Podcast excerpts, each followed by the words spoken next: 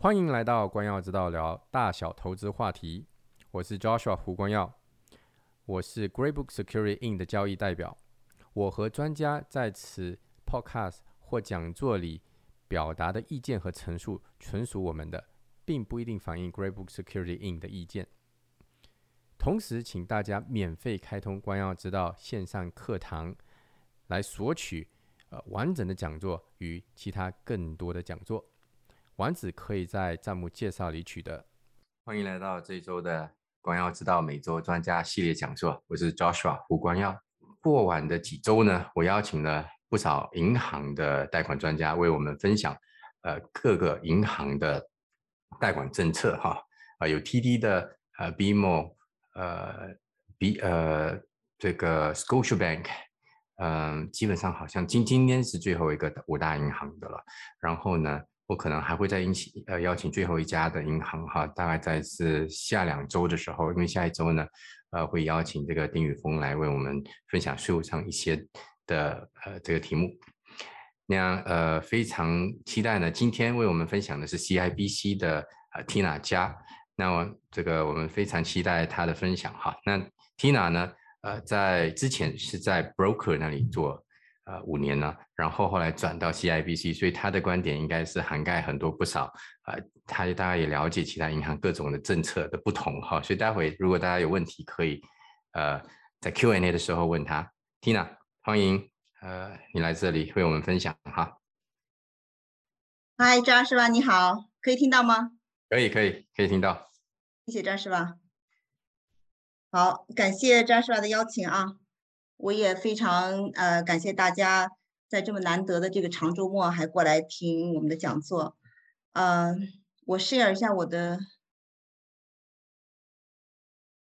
稍等啊，我 share 一下我的这个 PPT。呃，可以看到吗？可以的，非常好。好。嗯，今天我主要是讲一下呃 CIBC 我们的贷款方面的一些特点，呃，然后有哪些方面呢？我们是优于其他银行的，呃，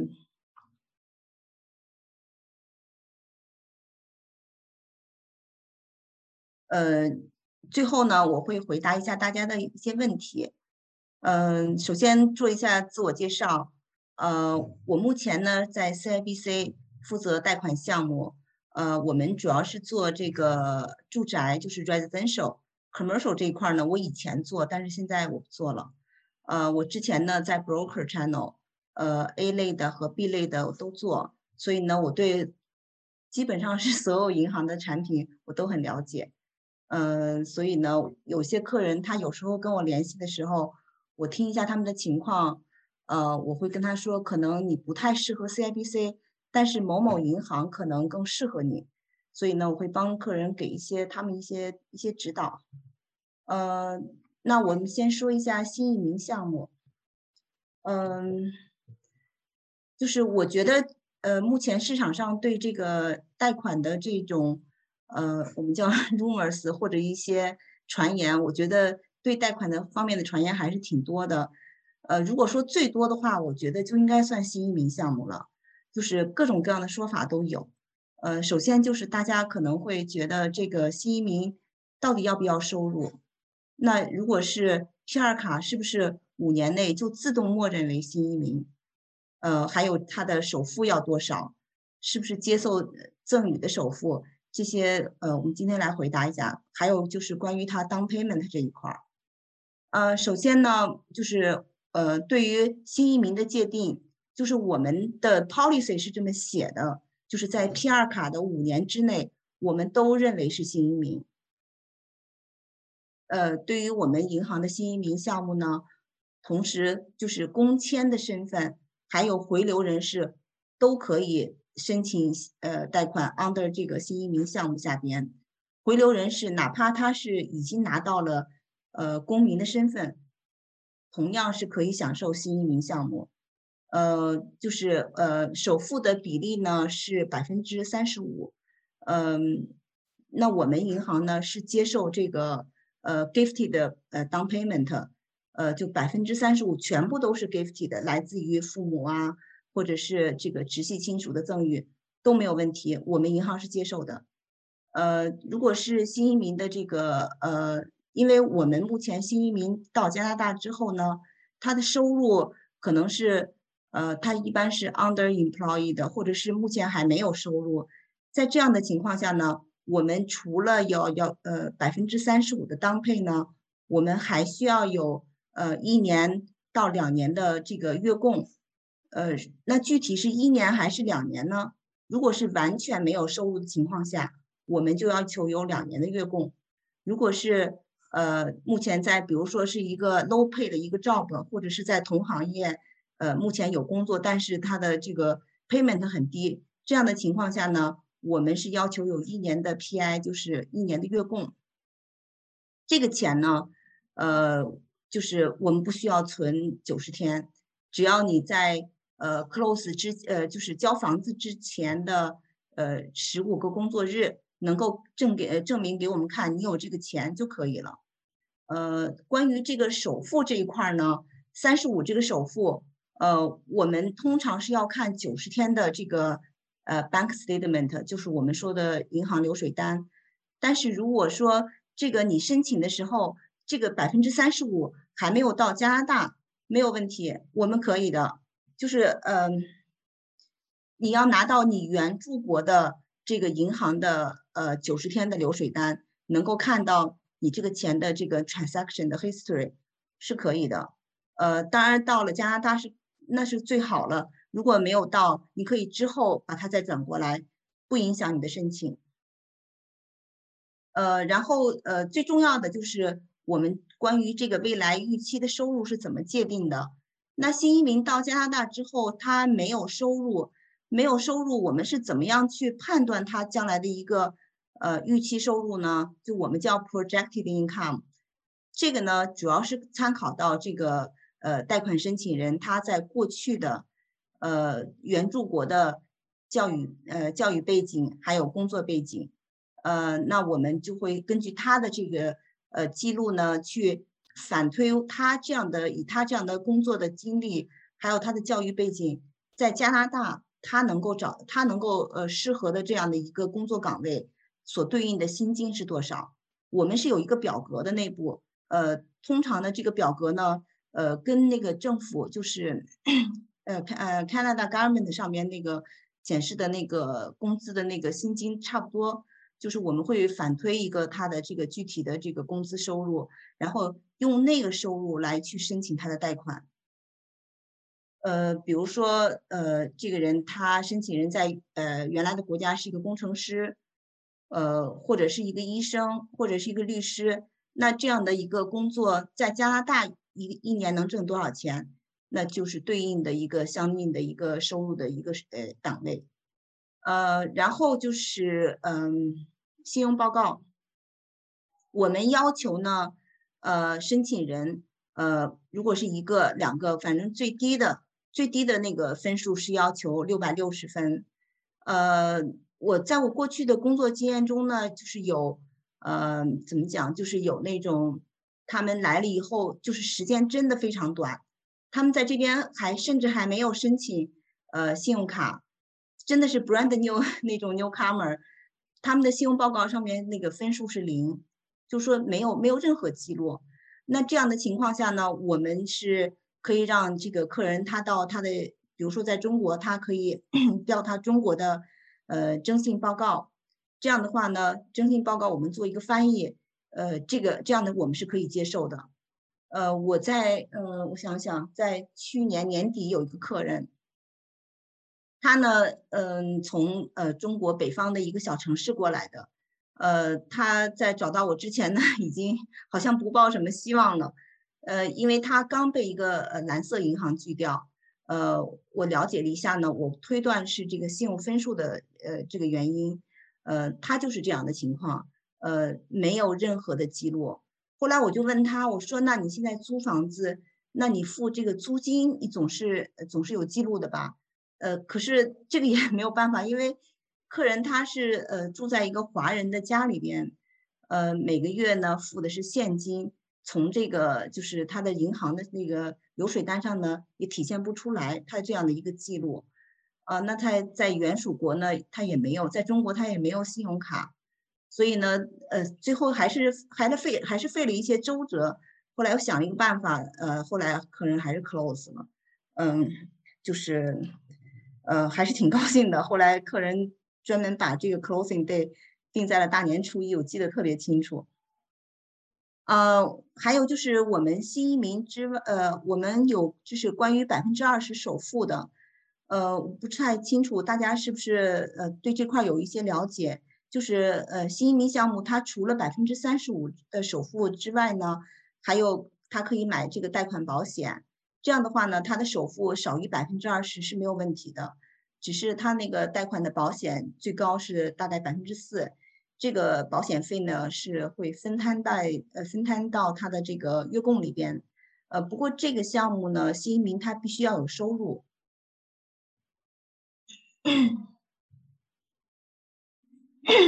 嗯，这个是高净值项目。呃，我觉得 CIBC 的高净值项目，呃，目前在市场上，我个人认为啊，是嗯是比较有竞争性的。我们的高净值项目就是说，嗯，就是针对到报税不高的人群吧，呃，他们的收入可以是呃不受限制，呃，什么样的收入都可以接受。呃，要求的最低的这个存款额呢是二十五万，呃，如果你的贷款额是在呃两点五个 million 以上呢，呃，需要五十万的这个存款额，呃，信用分数，呃，信用分数这个是一个红线不能碰，最低七百分，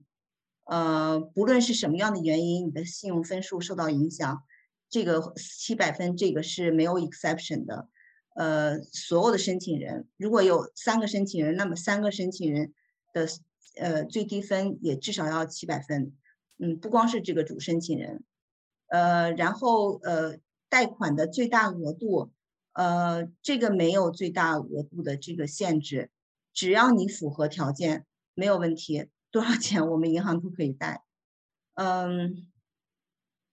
这个呃，我们的高净值项目为什么我说它有竞争性呢？就是它体现在我们需要的文件的方面。我们需要的文件很简单，我们只看你过去一年的 NOA。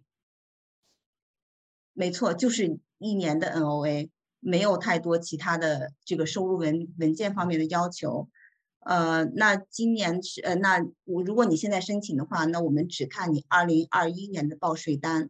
如果你报税单上你的后边的 balance 你要有呃有钱要付给这个税务局，那你要提供这个付完钱的这个证呃证明。That's it，就是就这样。呃，那个呃购房的和 refinance 呢都可以，不过呢呃目前我们只能是自住房。呃，在去年的时候呢，我们这个项目还可以做出租房，但是呃去年年底改了。去年我做了好多出租房，后来呃今年不能了，今年我们只能做自住房，但是呢可以做 secondary home，就是呃申请人的第二套居住房，呃就是如果符合条件的话是可以走这个项目的，呃然后呃最重要的一个就是关于资产的认定，呃那高净值项目的话，呃这个资产。什么样的资产可以符合你这个二十五万的这个要求？这个就讲究很多了。呃，每个银行的要求呢不一样。呃，对于 CIBC 来说呢，呃，我们最大的一个亮点就是我们接受卖房款。没错，你卖了房子拿到的这个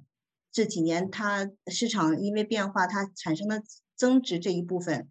我们是可以接受的。呃，我知道在很多银行是是不行的，呃，或者说你你你可以有一部分来自于这个呃卖房款，嗯，但是我们银行是呃没有问题，百分之百来自于卖房款都可以都可以没有问题，呃，到时候我们会要求提供一些你的卖房的呃住址啊，还有卖房价格呀、卖房日期啊这些信息就好了。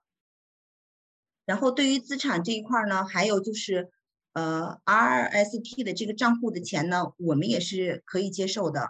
还有 RESP，就是教育基金这一块儿。教育基金这一块儿的这个钱，嗯，就是在很多银行是不认的，我们可以接受。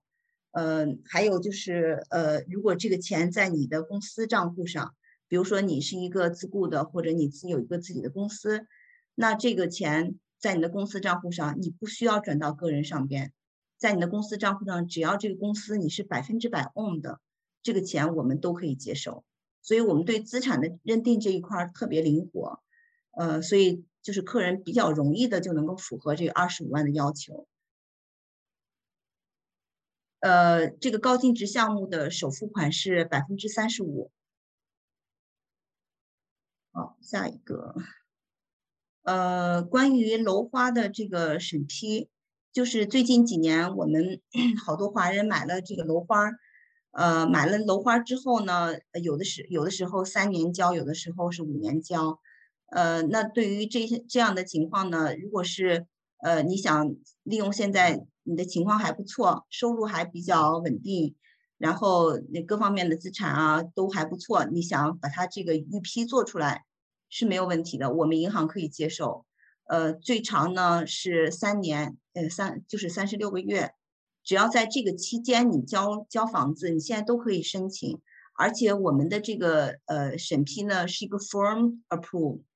也就是说一旦批完之后，我们就不会再去。要你再去重新递交任何的补呃补文件，或者要再调你的信用报告，全部都不会了。这就是一个 form approve。之后呢，只要你就是 update 我们一下你的最后 closing day，你就可以去交接这个房子。